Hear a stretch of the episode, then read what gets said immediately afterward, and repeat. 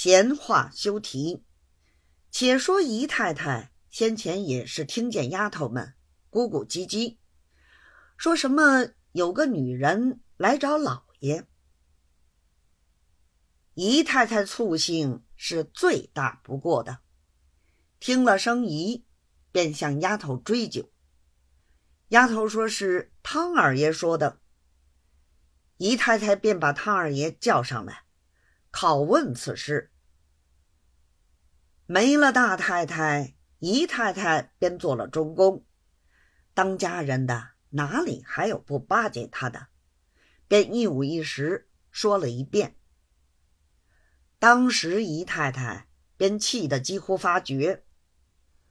这时候傅府院正在厅上会客，老妈们屡次三番要出来报信儿，因为会的是些正经课，恐怕不便，所以没有敢回。等到傅府院送客回来吃饭，姨太太感觉已平下去了，只是还躺在床上。不肯起来。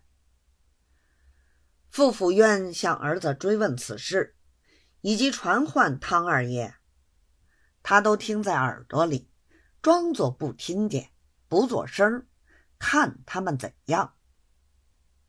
停了一刻，汤生穿了长褂子上来，傅府院正要问他，一想守着多少人，说出来不便。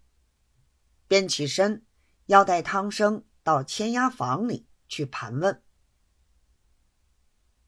刚刚走到廊檐底下，已经被姨太太听见，直着嗓子大喊起来，又像拿头在板壁上碰的，嘣咚嘣咚的响。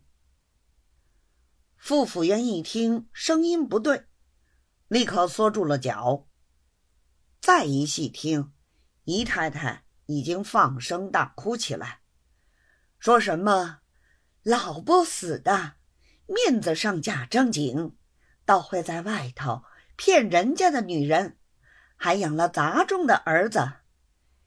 你们带声信儿给那老不死的，他要去会那不要脸的婊子，让他先拿条绳子来勒死我，再去拿八抬轿抬那婊子进来。”